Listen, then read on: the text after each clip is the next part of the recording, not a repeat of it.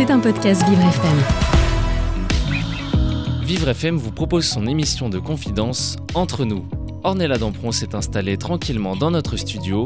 Avec son invité, le moment sera unique. Vous écoutez Entre nous avec Ornella Dampron. Bonjour à tous et bienvenue dans Entre nous sur Vivre FM, votre émission quotidienne. Chaque jour, des personnalités viennent euh, se confier à vous, à moi, avec bienveillance, avec authenticité, tout ça pendant une heure.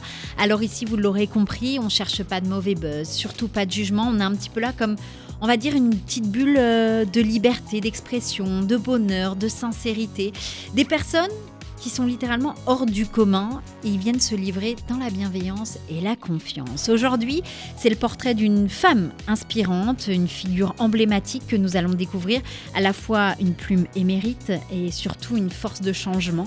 Je vous présente Marie-Alix de Puter, une écrivaine et philanthrope franco-camerounaise dont le nom résonne désormais à l'échelle internationale. Marie-Alix est bien plus qu'une auteure talentueuse, elle incarne une vision résolument tournée vers l'avenir.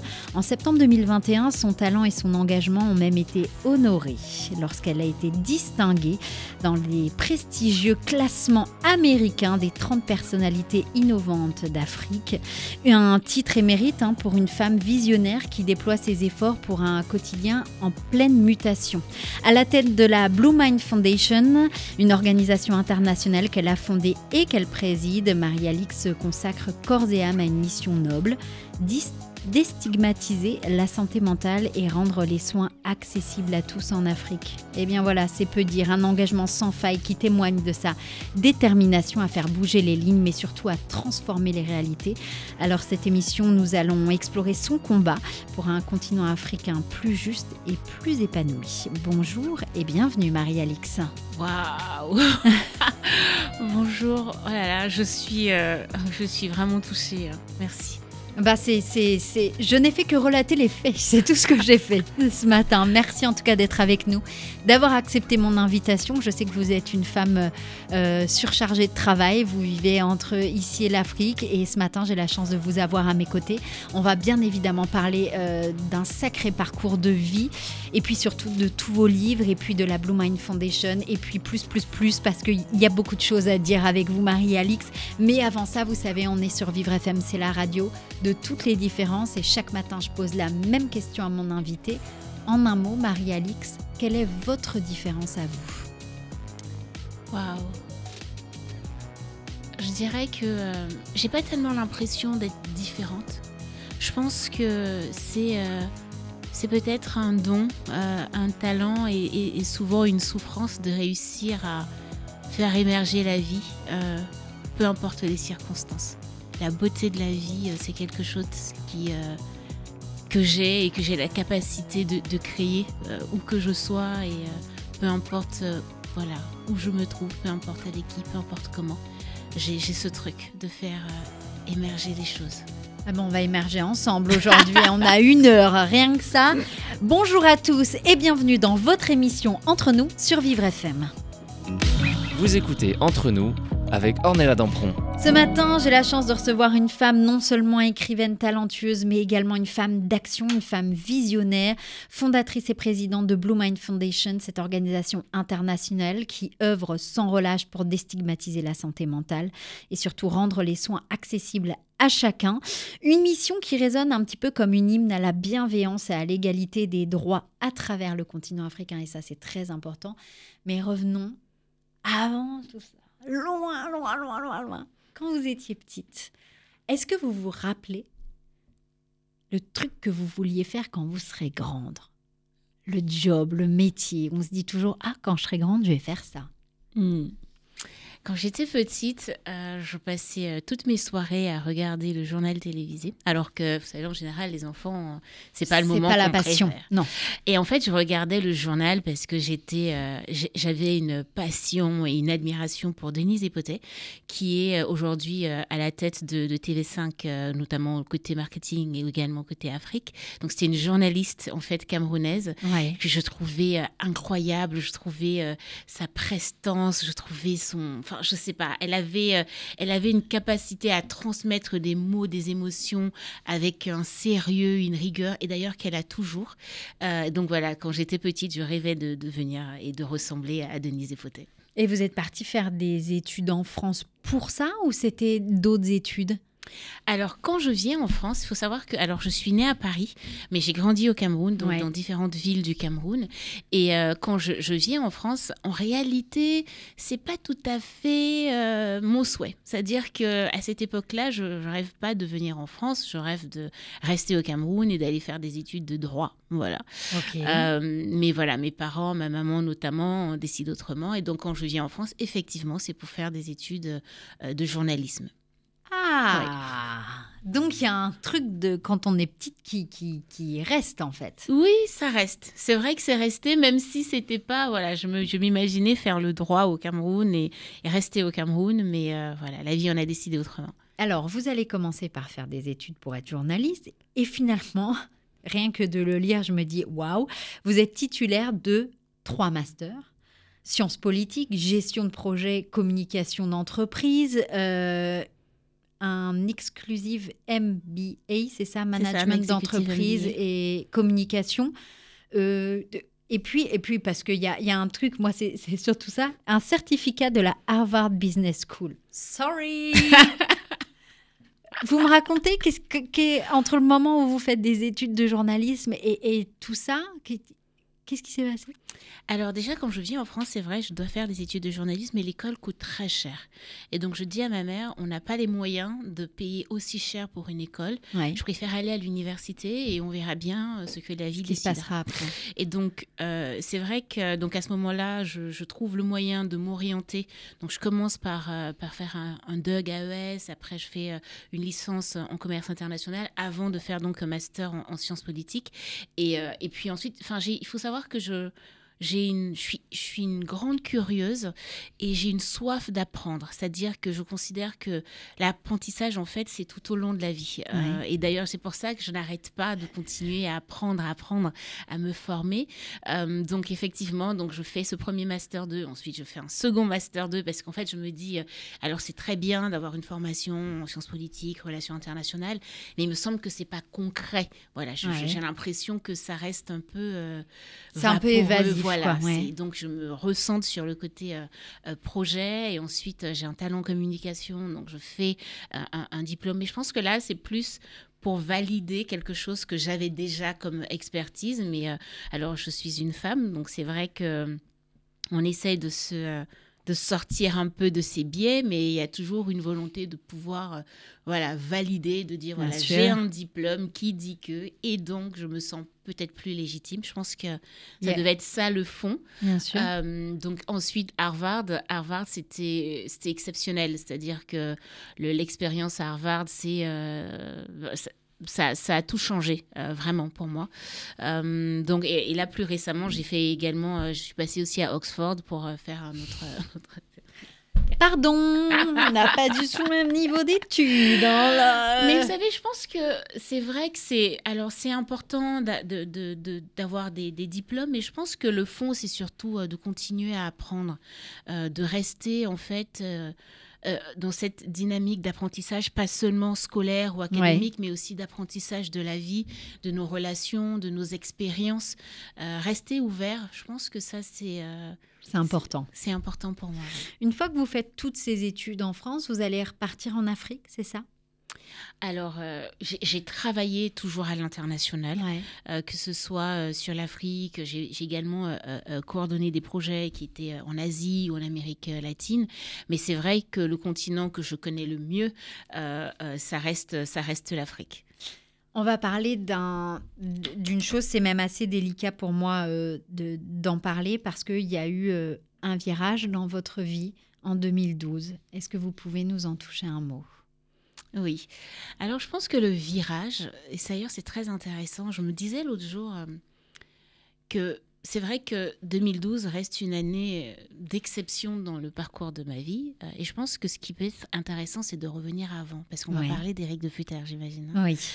Euh, donc, je me demandais si parler d'Éric 2012, est-ce que c'est vraiment ça? Est-ce que c'est vraiment le moment? Mais je pense que c'est plus le moment de la rencontre. Alors, euh, c'est le moment où euh, on se rencontre et c'est le moment où on tombe amoureux. Peut-être que c'est là, c'est de là, c'est là que c'est parti. C'est euh, je tombe amoureuse d'une personne incroyable qui reste à ce jour la personne la plus brillante que j'ai pu rencontrer et côtoyer.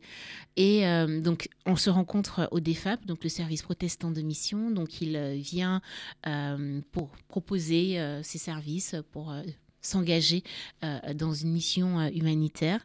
Et euh, pour différentes raisons on lui propose donc d'aller au Cameroun enseigner l'Ancien Testament notamment et donc, euh, à ce moment-là, on tombe amoureux. Et euh, euh, c'est une histoire qui, qui, qui, est inédite à l'échelle de ma vie. Je continue à en parler, je continue à avoir la chair de poule quand j'en parle.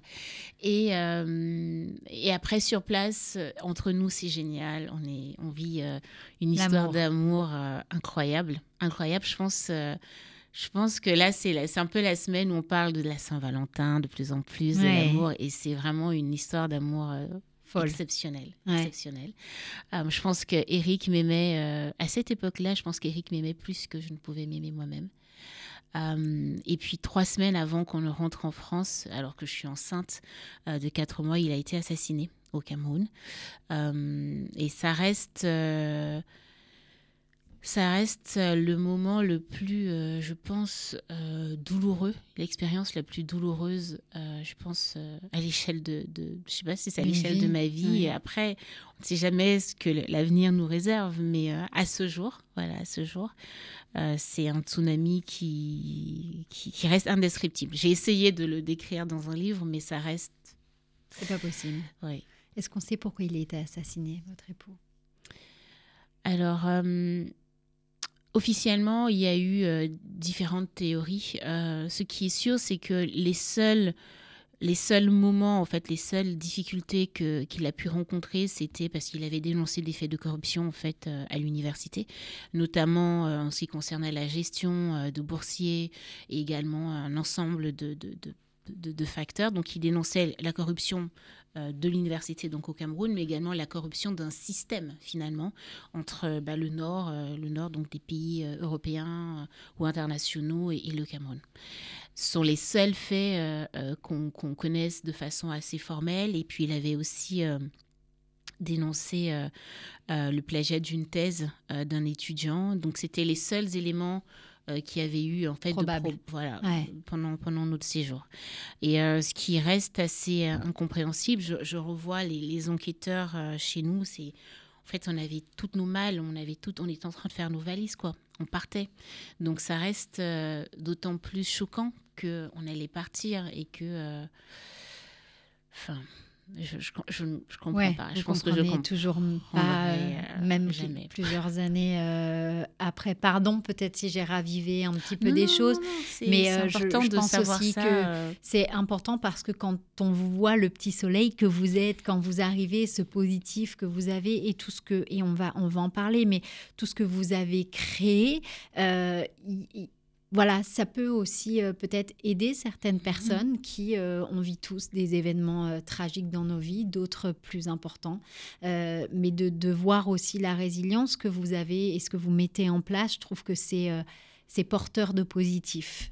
Donc c'est pour ça que je me suis permis d'en parler. Ah oui, bien sûr, bien sûr. Aujourd'hui. Et puis c'est, je me rappelle que quand, quand c'est arrivé, donc il y avait un ensemble de choses, mais je me disais, je ne suis pas seule je, je, ça doit pas. Enfin, je veux dire, euh, je, je suis pas. C'est pas un acte isolé, quoi. Voilà. En fait, c'est même pas seulement ça. C'est, je pense que ce témoignage et l'importance que euh, que cela revêt pour moi, c'est de dire, je ne sais pas qui est en train de nous écouter, mais euh, si cette personne peut s'accrocher à la vie juste parce qu'elle entend ce témoignage, alors ça vaut la peine de le partager. Donc je pense que euh, survivre à quelque chose aussi tragique, c'est pas, ça ne m'appartient plus. J'ai mm. envie de dire ça comme ça. Et, et quand c'est arrivé, j'aurais tellement aimé euh, entendre ou lire une histoire. Et je me rappelle que je cherchais, je me disais, euh, quelqu'un a dû vivre quelque chose comme ça euh, un jour. Et puis voilà, j'essayais. Et donc je pense que c'est important de témoigner. C'est une responsabilité. Très, très important. Est-ce que vous pouvez nous parler du parcours et de tout ce qui s'est passé par la suite et ce qui vous a peut-être conduit à créer The Blue Mind Foundation? Oui, alors déjà, Eric est assassiné le, 8 juillet 2012 et peu de temps après, je suis à l'ambassade de France euh, au Cameroun et euh, la consul, deux, trois jours, trois jours exactement, la consul me propose, euh, me demande voilà si j'aimerais parler à quelqu'un. Et je lui dis oui, donc elle me dit est-ce que j'aimerais parler à quelqu'un dans le sens thérapeutique thérapeutique. Oui, un psychologue. Et, mhm. exactement. Et donc je dis oui, et donc c'est comme ça que qu'elle prend rendez-vous pour moi. C'est eux qui ont pris rendez-vous pour moi avec euh, avec une psychologue. Et je me rappelle euh, que parmi les questions de la psychologue, il y avait, euh, il y a souvent cette question quand on essaye de vous mettre dans un dans, un, dans, voilà, dans une, ambiance un, Peu, euh, voilà, un peu euh, protectrice. qu'on vous demande euh, quelle est, voilà, de vous projeter dans un endroit où vous vous sentez bien. Et souvent, c'est la mer et tout ça. Et je me rappelle que je lui dis, ah non, moi, c'est la place Saint-Sulpice à Paris. Et, quand même, c'est très intéressant, mais je l'ai su plus tard qu'il y a quand même d'autres personnes qui ont déjà révélé que la place Saint-Sulpice avait également euh, cet effet. Je ne sais pas si ah. c'est la fontaine, l'église, le. Je sais pas. Il y a quelque il y a chose. Quelque chose. il y a une harmonie, il se passe quelque chose. Et donc, je parle de, de ça parce que euh, euh, la question de l'accès aux soins fait partie des raisons pour lesquelles je suis encore là. j'ai donc bénéficié d'un accompagnement avec un psychologue et une psychiatre pendant très longtemps. Et je pense que ça a contribué à faire que je sois encore vivante. C'est-à-dire que j'avais, euh, j'avais, euh, j'avais des pensées suicidaires. Enfin, j'étais vraiment au plus mal. Et je pense que la thérapie a sauvé ma vie. Bien sûr, j'ai ma foi, bien sûr, j'ai cet élan de vie, mais je pense que véritablement avoir eu accès aux soins euh, à ce moment-là euh, est très a été vital. A été vital. Et je me suis dit, et je me suis toujours dit depuis cet instant, depuis cette rencontre avec cette première psychologue à qui j'ai confié que mon endroit, l'endroit où je me sens le mieux au monde, c'était la place Saint-Sulpice, euh, je me suis dit, il faut faire quelque chose pour les autres toutes les personnes qui, n'y ont pas accès, parce que je ne suis pas la seule à vivre des événements tragiques. Alors tout le monde ne va pas nécessairement vivre quelque chose aussi tragique, mais à l'échelle de nos vies, euh, on a tous des deuils, on a tous voilà, on, a tous besoin en fait euh, de soutien, que ce soit pour nous, que ce soit pour nos proches. Et, euh, et donc c'est resté comme ça dans mon esprit. Et puis, je, je, pense qu'il y avait aussi un besoin pour moi déjà de... Bah, à ce moment-là, c'était pas encore de vivre, c'était d'abord de survivre. Euh, et j'ai fait euh, la seule chose dont j'étais à peu près sûre à ce moment-là, parce que je ne savais même plus euh, ni qui j'étais, je ne savais même mon identité. Enfin, tout a été balayé, tout a été balayé, chamboulé. Mais il y avait une chose dont j'étais sûre, c'était que quand même, je suis une personne intelligente. Je crois que je peux m'en sortir d'un point de vue intellectuel. Et j'ai surinvesti le professionnel. Je, je me suis lancée dans une carrière professionnelle d'une intensité euh, incroyable. Bien sûr, ça s'est terminé en burn-out parce que c'est humainement pas possible. C'est pas possible. Et euh, donc, j'ai travaillé, j'ai dirigé la communication euh, de, de grands groupes. et voilà, est arrivé un moment, voilà, où euh, je me suis dit, bon voilà, c'est fait, tu t'es prouvé que tu pouvais euh, travailler au moins, au moins que ça, ça, suffit, c'était toujours là. Mais euh, je suis tellement consciente que... alors on parlait des diplômes, on parlait des, des, des awards, des prix et tout ça, que c'est pas le plus important en fait dans la vie.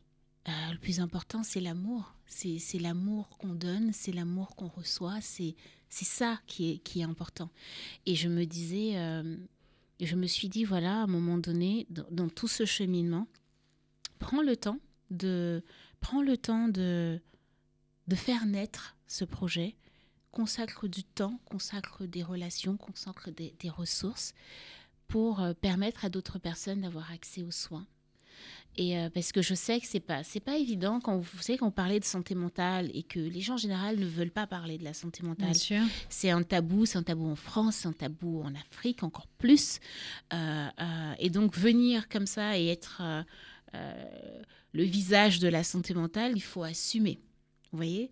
Donc, euh, voilà, si je, si je peux faire en fait une espèce de, de long story short. parallèle, ouais, ouais, bien sûr. Euh, de dire, euh, voilà, d'accepter en fait de porter ça. Parce que je pense aussi que non seulement le moment a été arrivé, mais je crois que tout ce que j'ai pu faire avant a aussi contribué à donner non seulement la légitimité, et peut-être que c'est plus facile pour certaines personnes de se dire, euh, donc elle, elle peut en parler, on va l'écouter parce qu'elle a déjà fait ça, elle a déjà fait ceci, elle a déjà fait cela.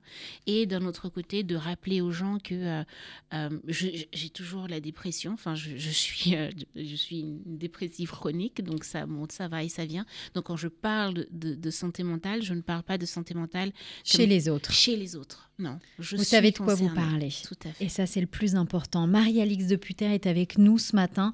On va revenir dans quelques instants parce que vous avez fait énormément de belles choses et vous allez continuer à en faire et on va parler de tout ça, bien évidemment. Restez avec nous.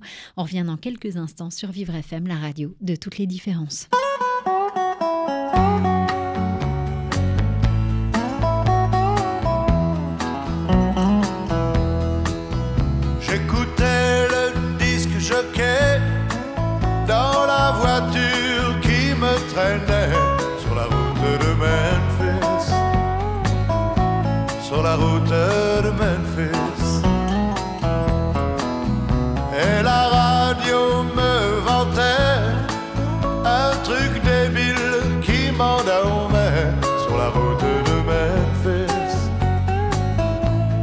De Memphis.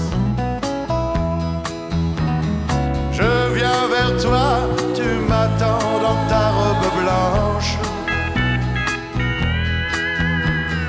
L'amour en province ressemble un peu à un dimanche. Sur le siège avant le chauffeur,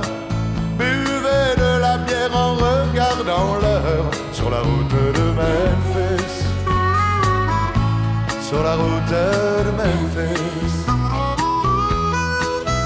À la place du mort, un chien loup peut jeter un regard un peu fou sur la route de Memphis. Sur la route de Memphis.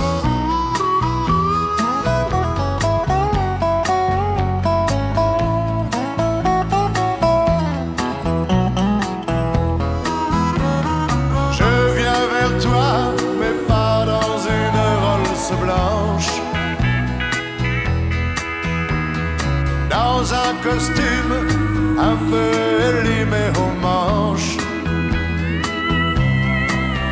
J'ai le droit de me taire et fumer en gardant mes menottes au poignet sur la route de Memphis. Sur la route de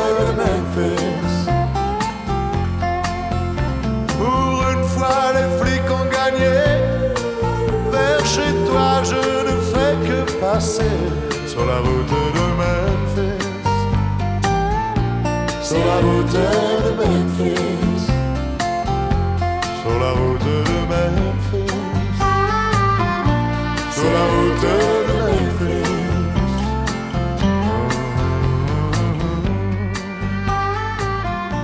Sur la route de Memphis. Sur la route de Memphis, Eddie Mitchell sur Vivre FM. Vous écoutez Entre nous avec Ornella Dampron. Vivre FM, c'est la deuxième partie de notre émission Entre nous, votre rendez-vous quotidien tous les jours de 10h à 11h, où on découvre ensemble, on partage des histoires de vie, parfois des sacrées histoires de vie. Ce matin, c'est vraiment le cas. Marie-Alix de Puter est avec nous. Depuis tout à l'heure, on parle de cette petite fille qui... Euh, qui rêvait d'être journaliste, qui est venu faire des études, beaucoup, beaucoup, beaucoup, beaucoup, beaucoup d'études. On peut dire une tête bien pleine, avec de très belles choses à l'intérieur. Et puis parfois, il arrive des drames, malheureusement, dans la vie. Et puis, euh, vous l'avez très bien dit tout à l'heure, c'est-à-dire que euh, vous avez dit une chose, vous avez dit, je suis, je suis déprimée, mais en chronique, mais vous créez du positif. Et ça, c'est important. Depuis tout à l'heure, on parle euh, d'un objectif. Euh, vous avez créé The Blue Mind Foundation. Est-ce que vous pouvez nous expliquer un petit peu ce qu'est cette fondation? Alors, The Blue Mind Foundation, c'est euh, une organisation internationale qui déstigmatise la santé mentale et rend accessible le soin. Euh, donc, on est, on est basé dans quatre pays, donc la France, bien Ouais. sûr, et en Afrique, on est au Togo, en Côte d'Ivoire et au Cameroun. Et donc, euh, on développe des programmes, euh, et notamment le programme le plus connu, c'est Heal by Hair, donc euh, guérir par le cheveu. Donc, nous formons des coiffeuses afin qu'elles puissent être de meilleures écoutantes pour leurs clientes. Et aujourd'hui, on a un impact sur près de 54 000 femmes par an. C'est énorme. Énorme. C'est énorme. Qu'est-ce que vous avez d'autre? Qu'est-ce que vous mettez en place dans The Blue Man Foundation? Donc, on a ce programme donc euh, pour les femmes. Donc, euh, non seulement on forme des coiffeuses, mais également on leur donne, euh, on va dire, le mot anglais c'est incentive, mais on va dire accès à des programmes d'accompagnement pour pouvoir aussi développer leur, leurs entreprises et leur permettre aussi d'avoir une meilleure qualité de vie. Il faut savoir qu'en moyenne, elles vivent avec l'équivalent de 20, 20 euros par mois. Euh, souvent, elles, sont, elles se retrouvent seules à élever leurs enfants. Et donc, c'est très, très peu. Donc, on, essaye aussi de faire que le programme euh, puisse contribuer à améliorer. Donc, justement, que ce soit parce qu'elles vont avoir plus de clientes, que ce soit parce que on va avoir des partenaires qui vont pouvoir les accompagner pour pouvoir grandir. Et euh, on a également d'autres programmes pour les jeunes. Il faut savoir que aujourd'hui, euh, 90% euh, des suicides euh, qui se produisent euh, dans le monde en ce qui concerne les adolescents et jeunes adultes se produisent dans des pays en fait euh, euh, défavorisés, donc notamment euh, en Afrique. Ce sont des chiffres d'OMS et de l'UNICEF. Donc on a tout un programme qu'on appelle Kujali, qui a pour ambition de, de, prévenir en fait le suicide et les addictions chez les adolescents et jeunes adultes avec la mise en place d'un centre d'appel numérique, donc une application qui permettra en fait aux personnes d'appeler directement. Et pourquoi on a mis ça en place, vous savez on venait à peine de créer euh, les réseaux sociaux de la Fondation qu'on a commencé à recevoir près de 70 euh, euh, appels au secours, de, enfin, messages Oui. euh, euh, d'urgence de personnes qui nous, qui nous appelaient en fait à l'aide. Et donc, euh, c'est devenu vraiment un, besoin pour nous d'apporter une réponse euh, qui soit pas Concrète. simplement, voilà, Ouais. qui soit pas simplement un message sur euh, Facebook, mais qui permette vraiment aux personnes de, comme ici, on a des numé- numéros d'appel d'urgence, voilà, que là-bas ils puissent aussi avoir un service où ils peuvent appeler et recevoir cette écoute qui peut sauver des vies.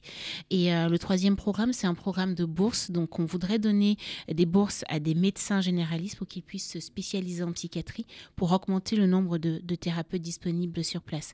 Juste en termes de chiffres, aujourd'hui, euh, l'OMS recommande d'avoir un psychiatre pour 5000 personnes. Ouais. Nous, on est sur des moyennes de 1 pour euh, 500 000. Par exemple, au Togo, il y a 5 psychiatres pour 8 millions d'habitants. Donc, euh, c'est- énorme, c'est énorme. Les besoins sont énormes. Et euh, donc, même avec ça, on a toujours l'impression qu'on ne fait pas assez. Donc, on, on est ça, on, on persévère. Et c'est aussi pour ça qu'on a besoin à la fois de ressources, bien sûr, financières, mais également humaines, parce que pour euh, mettre tout ça en place, euh, on a vraiment besoin d'un engagement euh, aussi humain euh, euh, important. Les principaux défis auxquels euh, vous êtes confrontés avec euh, ce genre d'initiatives qui, sont, qui visent à justement déstigmatiser la santé mentale en Afrique, c'est quoi? Je pense que le premier défi, c'est d'abord le, le tabou. Ouais. C'est-à-dire que ce tabou, euh, il peut porter différents visages. Vous pouvez, enfin, par rapport aux personnes bénéficiaires, c'est-à-dire que déjà les coiffeuses qu'on vient leur parler de- du programme, c'est d'abord euh, qu'il y a cette confusion un peu systématique entre la santé mentale et la maladie mentale.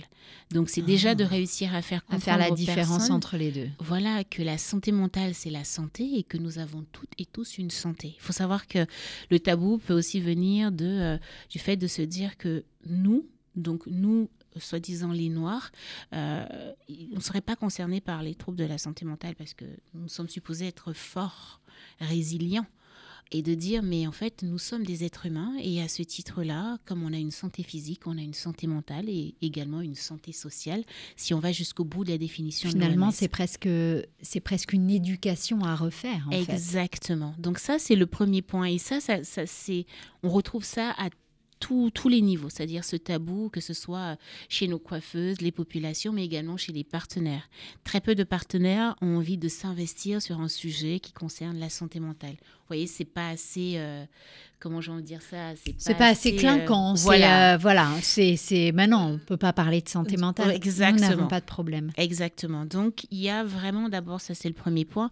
Le deuxième point, c'est un problème de ressources. Donc, euh, je parlais de ressources financières. C'est on a un programme qui a un impact incroyable. C'est-à-dire, euh, euh, euh, Bayer, aujourd'hui, l'impact sur le terrain est assez énorme parce que quand on parle de femmes, il faut savoir que en réalité, on parle de communauté puisque l'éducation aujourd'hui repose encore beaucoup sur les femmes. Euh, donc aujourd'hui, prendre soin de la santé mentale d'une femme, en fait, c'est prendre soin de la santé mentale de toute sa communauté, sa famille, sa communauté. Donc cet impact sur les 54 000 femmes, en fait, c'est 54 000 familles. Donc, euh, et pourtant, on, on- on souffre pour trouver des financements et, et ça reste incompréhensible pour moi. J'ai travaillé dans différents projets, j'ai fait beaucoup de choses, mais c'est la première fois que l'impact est aussi important et quand même, il y a une espèce, c'est inversement proportionnel au soutien qu'on peut recevoir. Donc ça, c'est, euh, je dirais, une, une deuxième, une deuxième euh, difficulté. Et j'en parlais tout à l'heure, les ressources humaines aussi qui sont, euh, qui sont importantes. Difficile. Mm. Vous êtes aussi la cofondatrice, si j'arrive à bien le dire, j'ai de la chance, Oak Williams. Exactement. Oh oui oui. Est-ce que vous pouvez nous raconter un petit peu ce que c'est? Oui, alors, euh, The c'est un un think tank euh, qui a pour objectif, en fait, de euh, contribuer à la transformation euh, du Cameroun, euh, euh, notamment en produisant à la fois des idées, mais en développant aussi euh, le leadership des jeunes. Donc, il y a beaucoup d'actions qui vont être orientées sur le leadership des jeunes. Donc, il y a un programme de, de fellowship, donc, euh, au cours duquel, en fait, euh, les jeunes sont formés et accompagnés pour développer un leadership. Il y a également un prix qui va être remis euh, avec un classement des meilleurs étudiants en fait au Cameroun. Tout ça avec l'idée de pouvoir faire émerger, euh, j'ai envie de dire, une autre, euh, je veux dire, des, des personnes plus équipées qui pourront à leur tour contribuer à transformer en fait euh, le pays, euh, j'ai envie de dire, euh, dès la base quoi. Et on en parle de Sister euh, Invest? Oui, parlons de En fait, Sisters j'ai j'ai Invest. l'impression j'ai l'impression de faire une, une liste de tout ce que vous avez créé, qui est juste, on va en avoir pour deux heures d'émission. Mais euh, alors, qu'est-ce que c'est? Alors, l'idée, en fait, de Sisters Invest, c'est de dire qu'aujourd'hui, euh, euh, les femmes, euh, qu'elles Ouais. soient entrepreneurs ou investisseuses, euh, sont sous-représentées euh, en ce qui concerne l'investissement. Et c'était de dire qu'aujourd'hui, les femmes entrepreneurs ont besoin de financement pour leurs projets parce que voilà, toutes les statistiques montrent que les femmes vont lever moins d'argent que les hommes. Et pourtant, ce sont souvent celles qui vont rembourser le plus euh, et le plus Ouais. rapidement les prêts, etc. Donc ça, c'est la, la- la question de l'accès au financement. Et d'autre part, en fait, les femmes qui pourraient être en mesure de soutenir euh, ces entreprises, souvent ne se sentent même pas concernées, puisque quand on parle d'investisseurs, elles ne se voient pas, Ouais. en fait. Et donc, c'est de dire, voilà, mettre en relation des femmes investisseurs euh, qui peuvent investir des, des- des tickets dont 5 000 euros. Déjà, 5 000 euros en tant que business angels pour une entrepreneur, c'est beaucoup Ouais. pour permettre de lancer une activité. Et donc, c'était voilà, de faire rencontrer en fait ces deux profils et, et cette, euh, finalement euh, entretenir, nourrir, faire grandir cette sororité. Vous avez aussi euh, créé en 2018 The Map. C'est un podcast hein, dans lequel vous échangez avec des femmes inspirantes qui osent venir parler avec simplicité euh, d'un parcours de vie, de livres qui les ont peut-être façonnés. Oui. Euh, incroyable. Vous avez euh, et puis et puis et puis et puis et puis. Est-ce qu'on en parle de vos livres? Non, non, mais parce que je me dis, c'est vous êtes une source inépuisable finalement. C'est un petit peu ça. Vous avez écrit plusieurs livres, dont un euh, qui s'appelle M, ma fille M. Oui, M, ma fille M, c'est euh, un livre que j'ai écrit euh, pour Rachel, donc euh, notre fille, qui est née et qui va bien.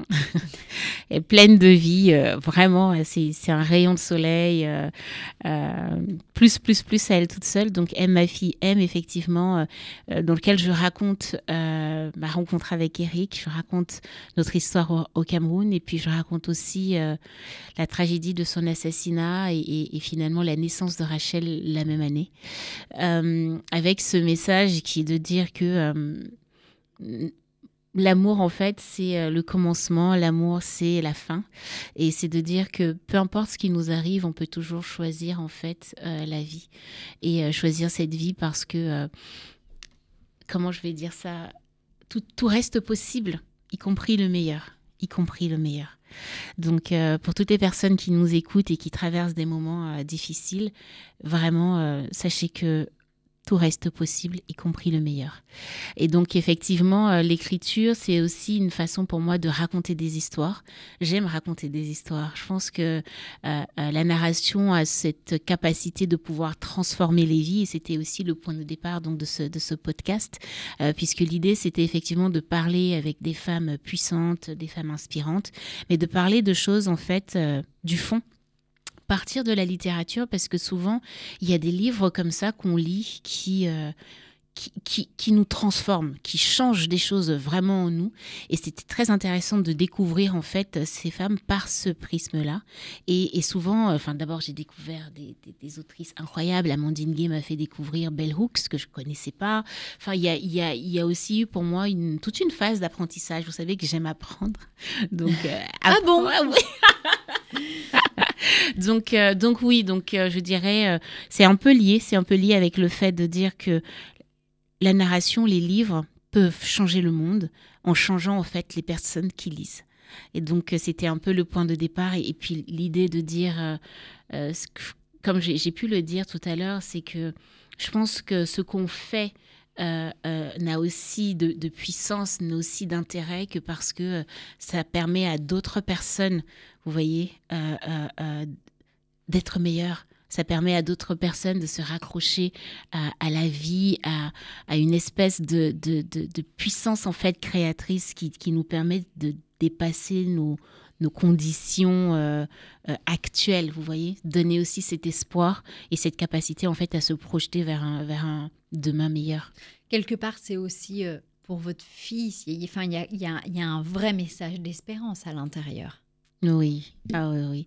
J'ai, écrit en fait le, le livre, avant que ça ne devienne un livre, c'était un manuscrit. Euh, je l'ai écrit parce que j'avais été très malade. Euh, je vous ai raconté un petit peu euh, cette course effrénée et je l'ai toujours, je pense, cette pulsion de, euh, de faire, de faire, de faire parce que voilà. Voilà, demain n'est pas acquis, donc pendant que nous sommes là, on fait au maximum. Euh, donc j'étais malade et je me disais, je, je- je- je craignais pour ma vie et je m'étais dit, euh, ah, je me rappelle que j'ai fait cette prière de euh, si je m'en sors, j'écrirai d'abord cette histoire pour que Rachel puisse savoir et, euh, et qu'elle puisse euh, garder finalement l'essentiel parce qu'il y a eu beaucoup d'autres choses qui se, qui se sont produites à ce moment-là. Il y a eu tellement de choses, mais l'idée c'était vraiment de garder en fait ce- l'essence de tout ça, c'est vraiment de dire aime, ma fille aime. Et on peut le, on peut, on peut l'adapter euh, pour soi. Ça peut être aime, Ornella aime. et, euh, et, et donc bien sûr de l'espérance, euh, mais de l'espérance qui n'est pas, euh, comment j'ai envie de dire ça, vous savez, il y a souvent, euh, quand on parle d'espérance, les gens se disent qu'on est un peu naïf, qu'on est un peu naïf comme ça, mais je pense que le témoignage de nos vies, Rachel et moi, est aussi là pour rappeler aux gens que cette espérance, en fait, est vivante Bien et qu'elle sûr. est, euh, et qu'elle est en action? Clavier, elle s'est pas arrêtée. Pour le coup, vous l'avez continué. Vous avez mis tout en œuvre, justement. Vous avez mis tellement de choses en œuvre pour euh, donner aussi euh, de l'espoir, de l'espérance à certaines personnes. Vous avez finalement, c'est une- votre vie, mais vous, vous l'avez mis dans plein de canaux différents pour les autres aussi, pour donner de l'espérance aux autres. Et, euh, et c'est bien là votre force, je crois. C'est de dire aux autres, voilà ce qui m'est arrivé, c'est un fait, mais je suis là, je suis en vie, j'ai ma fille et je vais vous montrer que c'est possible. Et ce matin, c'est ce que vous nous montrez. En tout Oh. cas, Marie-Alix de Puter est avec nous aujourd'hui. Restez ensemble parce que j'ai encore plein de choses à lui demander. On se retrouve dans quelques instants sur Vivre FM, la radio de toutes les différences.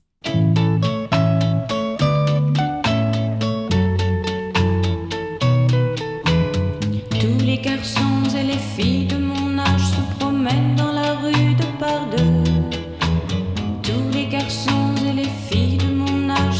bien ce que c'est qu'être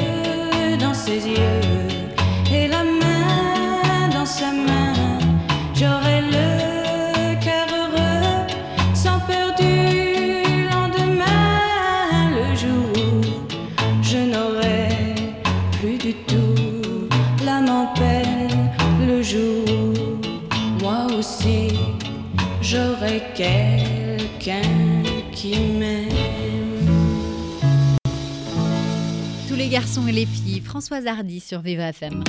Vous écoutez Entre nous avec Ornella Dampron. Eh bien, c'est la troisième partie de notre émission Entre nous sur Vivre FM. Chaque jour, on découvre des personnes ensemble qui ont des vies, des parcours de vie, qui s'intéressent aux autres, qui... Oh, que de l'amour ce matin. Voilà, c'est ça. C'est que de l'amour avec vous. Marie-Alix de Puter, on est ensemble depuis tout à l'heure. On parle de votre vie euh, incroyable. Je crois que je je peux me permettre de le faire. Pas vous, mais moi, je peux me permettre de dire que votre vie est incroyable. En tout cas, vous insufflez de l'espérance dans la vie de, de beaucoup. Et en fait, il devrait y avoir plus de personnes comme vous. Oh. Le monde tournerait bien mieux. Ben oui, des personnes qui sont pas centrées sur elles, mais qui au contraire euh, s'ouvrent au monde et euh, donnent justement de l'espérance à, à beaucoup. Depuis tout à l'heure, on parle, euh, on a parlé de votre livre M, ma fille M, mais il y en a eu d'autres. Il y a eu Capitaine Eva. Oui. On en parle deux minutes? Bien sûr, bien sûr. Alors, Capitaine Eva, c'est une euh, jeune fille qui rêve de devenir capitaine des Lions Indomptables. Alors, euh, les Lions Indomptables, c'est euh, le nom de l'équipe nationale, en fait, au Cameroun. Et donc là, c'est une fille, en fait, qui, qui joue au foot et, et finalement qui ne se pose pas du tout de questions sur est-ce qu'il faut jouer au foot ou pas. En fait, elle joue au foot. Et euh, c'est une histoire qui, euh, comment je vais dire ça, qui me que j'aime beaucoup. Euh, j'aime beaucoup cette histoire qui a eu énormément de, de succès. Et donc, Bayard, d'ailleurs, c'était publié chez, chez Bayard euh, Afrique et chez Bayard. Ouais. Euh, donc, j'ai à nouveau publié une nouvelle histoire là cette année en 2024. Et c'est vrai que c'est à chaque fois il y a des leçons en fait, non seulement autour du sport, mais également autour de finalement, voilà, on parle de résilience, on parle aussi de capacité à accepter, on va dire, dépasser ses échecs parce que on peut tenter de faire des choses euh, quelquefois et elles ne fonctionnent pas toujours Bien sûr. euh, comme on le souhaite. Et donc, c'est de, voilà, autour finalement de- du sport, de faire et de véhiculer euh, des messages, euh, voilà, toujours de, voilà, de, de leadership, de- d'authenticité et de, de, ouais, de, de mieux être. Être avant de faire, l'être. Euh, donc ça, c'est Capitaine Eva. C'est une, c'est une jolie héroïne qu'on aime beaucoup. euh, et je sais que Bayard aussi, ils aiment beaucoup euh, Capitaine Eva. Et puis, il y a Kumba Girl. Kumba Girl. Alors, c'est intéressant qu'on parle de Kumba Girl. Kumba Girl, c'est c'est quelque chose que j'ai écrit à la suite de, à, à nouveau d'une tragédie.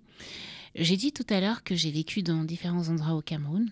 Ouais. Donc, euh, je suis née à Paris, euh, la plus belle ville du monde. et euh, j'ai grandi au Cameroun, donc euh, à Yaoundé, à Douala, à Garoua, qui est dans le nord du pays, mais, mais surtout j'ai vécu à Kumba. Kumba, c'est une ville qui est située dans la partie qui est dite anglophone aujourd'hui au Cameroun.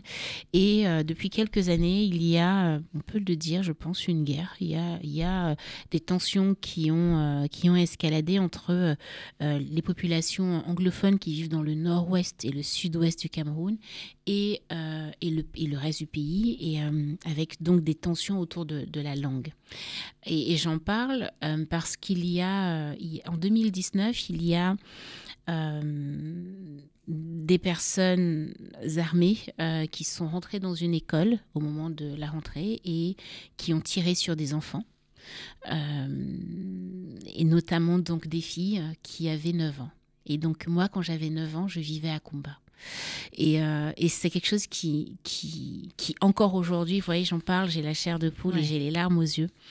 Euh, qui me touche, qui me bouleverse. Et euh, voilà, j'ai eu envie d'écrire ce texte pour dire que euh, l'éducation, et notamment des jeunes filles, est, est, non négociable et que finalement, cette pulsion de vie et cette pulsion d'apprentissage, cette pulsion de faire n'allait pas mourir sous les balles. Aujourd'hui, dans le cadre de la fondation de la Blue Mind Foundation, on organise une, une journée euh, euh, dédiée en fait à la santé et à l'accompagnement des populations donc qui se déplacent euh, du nord-ouest et du sud-ouest et notamment qui se retrouvent dans des conditions de vie déplorables, déplorables à Douala. donc ces, ces, réfugiés internes, on, on offre donc une journée avec des soins gratuitement. Donc, ils peuvent se soigner gratuitement. Donc, bien sûr, il y a la santé mentale, mais il y a également d'autres, d'autres disciplines de la médecine. On leur donne également des, des, paniers, donc avec des, des vivres de, de, voilà, des paniers pour euh, subvenir, à, leurs besoins, également des médicaments gratuitement. J'insiste sur gratuitement. Et donc là, on aimerait aller un peu plus loin. Donc justement, avec, euh, avec cette idée, euh, je pense, de, bah, de Kumba Girl, de dire comment on peut aller plus loin et soutenir dans, une, voilà, dans la durée, notamment à la fois euh, l'éducation euh, euh, des jeunes filles, mais également leur accès aux soins, puisque c'est vrai que souvent on, va on a tendance à se dire, bon voilà, je vais payer peut-être pour qu'elle aille à l'école, mais en réalité on sait que ça ne suffit pas, parce que si vous payez pour l'école, mais que vous ne payez pas le transport, c'est-à-dire que les parents peuvent ne pas avoir de moyens pour l'enfant d'aller à l'école, et donc c'est de pouvoir avec déjà un petit groupe, donc on pense à une vingtaine déjà de jeunes filles qu'on pourrait accompagner de façon holistique. Donc quand je dis holistique, c'est euh, prendre en charge à la fois leur éducation, mais tout ce qui va permettre autour euh, de permettre que cette éducation puisse se réaliser dans de bonnes conditions. Et donc, euh, bien sûr, merci à toutes les personnes qui pourront également soutenir ce projet. Je, je tiens à dire que c'est la première fois, c'est la première fois que j'en parle publiquement. C'est la première fois. Vraiment, on est là. bah moi, je suis contente. Voilà, c'est bien. Il se passe des belles choses sur Vivre FM. Ça, je suppose que ça fait partie d'un des projets, mais qui en a... Enfin, vous connaissant maintenant, ça va faire une heure qu'on est ensemble. Qu'est-ce qu'il y a d'autre pour cette année? Qu'est-ce qui va se passer pour vous, Marie-Alix? Alors, cette année, j'ai aussi euh, été approchée euh, pour euh, discuter autour de l'adaptation de, du livre M, ma fille M, donc euh, ça aussi, c'est la première fois que j'en parle publiquement. Donc euh, je me dis que c'est intéressant de pouvoir explorer la possibilité d'une adaptation au cinéma. Euh, donc rien n'est fait. après, voilà, on, je, pense qu'on peut. Euh, c'est une boîte de production, donc il n'y a pas encore de réal, euh, il n'y a pas encore, euh, voilà, même de scénariste pour adapter. Parce que je pense que ça peut être intéressant que ce soit quelqu'un d'autre qui rédige le scénario pour avoir un autre regard. Bien sûr. Donc voilà, cette idée d'adaptation au cinéma, c'est aussi, je pense, quelque chose qui pourrait être intéressant. Waouh Rien que ça. Et tout ça, c'est en exclusivité ce matin. Ben, Merci pour cette confiance, en tout cas, que vous avez à, nous en parler. Moi, j'ai une question. Marie-Alix, on est en janvier 2024. Vous êtes qui aujourd'hui? Ouf Waouh Waouh Waouh Aujourd'hui, euh, je dirais que je suis une humaine. Une humaine qui... Euh, essaye euh, du mieux qu'elle peut de faire vivre, créer la vie, donner la vie euh, aux autres. Donc insuffler en fait euh, cette espérance, on en parlait tout à l'heure, cette, cette vie, et qui doit apprendre à prendre soin d'elle. Ouais, ça c'est quelque chose que je ne fais pas très bien. Prendre soin de moi, me reposer. Euh, J'en parlais encore hier avec un de mes mentors d'ailleurs de Harvard qui me disait euh, euh, de prendre le temps to smell the rose. De sentir les de fleurs, sentir les fleurs. de se poser, de boire un petit café en terrasse. Et c'est ça. Parce que c'est bientôt le printemps. J'ai vu, j'ai vu une publication, je ne sais plus où, qui disait que c'était dans 16 lundi. J'ai trouvé ça tellement mignon. Et puis voilà, juste de regarder parfois euh, la vie, les oiseaux, de prendre un petit peu le temps pour soi. Vous en prenez tellement pour les autres. Prendre un petit peu le temps pour soi, ça pourrait être une bonne résolution. Oui, ça c'est. Oui. Je dois apprendre ça. D'ailleurs, Rachel m'en parle tout le temps de, de ça. Mais j'imagine que euh, j'ai tellement. euh, enfin, tout ce que je le fais, je le fais avec une telle sincérité, une telle. Euh, un tel engagement en fait qui est très tourné vers les autres Euh, et aussi avec cette conscience que euh, rien n'est acquis Bien sûr. et que tant qu'on est là, Faisons. faisons. Et donc peut-être que dans ce faire, il y a aussi de se dire et, et d'accepter vraiment, passez pas une journée de dire alors je vais être off aujourd'hui. Non, c'est vraiment dans la durée, de pouvoir consacrer dans la durée du temps pour me reposer et prendre soin de moi. Ça, c'est c'est un rêve et je pense que je n'arrive même pas à imaginer, c'est-à-dire que c'est tellement loin de ma façon de faire et, et de cette urgence de faire, d'accomplir, de soutenir, de pousser, de porter, de porter, Bien sûr. euh, que voilà, je suis un peu, euh, voilà, je dirais, voilà, cette humaine qui fait vivre des choses, fait, fait émerger des choses et qui doit apprendre à sentir les roses, les fleurs. Les pivoines d'ailleurs sont mes préférés. Oh, c'est bientôt la saison. Oui. Oh, ça arrive bientôt. ça arrive bientôt. Voilà, si vous voulez lui faire plaisir, vous lui envoyez des fleurs, des pivoines. voilà, c'est comme ça que ça fonctionne. Aujourd'hui, euh, on a entendu toute cette émission. Si on a envie de vous aider avec, par exemple, la Blue Mind Foundation, comment on fait, comment on vous retrouve, que ça soit sur les réseaux sociaux ou site internet. Alors, euh, sur le site internet de la fondation, on peut faire directement des dons. Donc, euh, le site internet, donc c'est trois fois www.bluemindfoundation.org. Donc, Blue Mind, ce sera B-L-U-E-M-I-N-D. Foundation en anglais, donc F-O-U-N-D-A-T-I-O-N. Voilà, c'est comme ça qu'on peut vous retrouver, faire des dons et essayer de vous aider comme on peut. En tout cas, merci à vous tous d'avoir partagé cette heure à nos côtés. Merci à mon équipe de choc, mon réalisateur Dominique Lemaitre, Monsieur Fantastique Julien. Nous sommes les trois fantastiques. On travaille ensemble depuis quelques temps et ça fait du bien. C'est bon de se sentir entouré. Marie-Alix, merci à vous surtout. Merci d'avoir pris le temps déjà, premièrement, parce que vous êtes une femme occupée. Merci pour ce que vous faites pour les autres. Prenez du temps pour vous et merci d'être ce petit rayon de soleil qui va un petit peu partout mettre un peu d'éclat dans les vies de chacun. Bravo à vous. En tout cas, on devrait avoir plus de personnes comme vous sur cette terre. Oh, merci Ornella, merci beaucoup. C'était un podcast Vivre FM. Si vous avez apprécié ce programme, n'hésitez pas à vous abonner.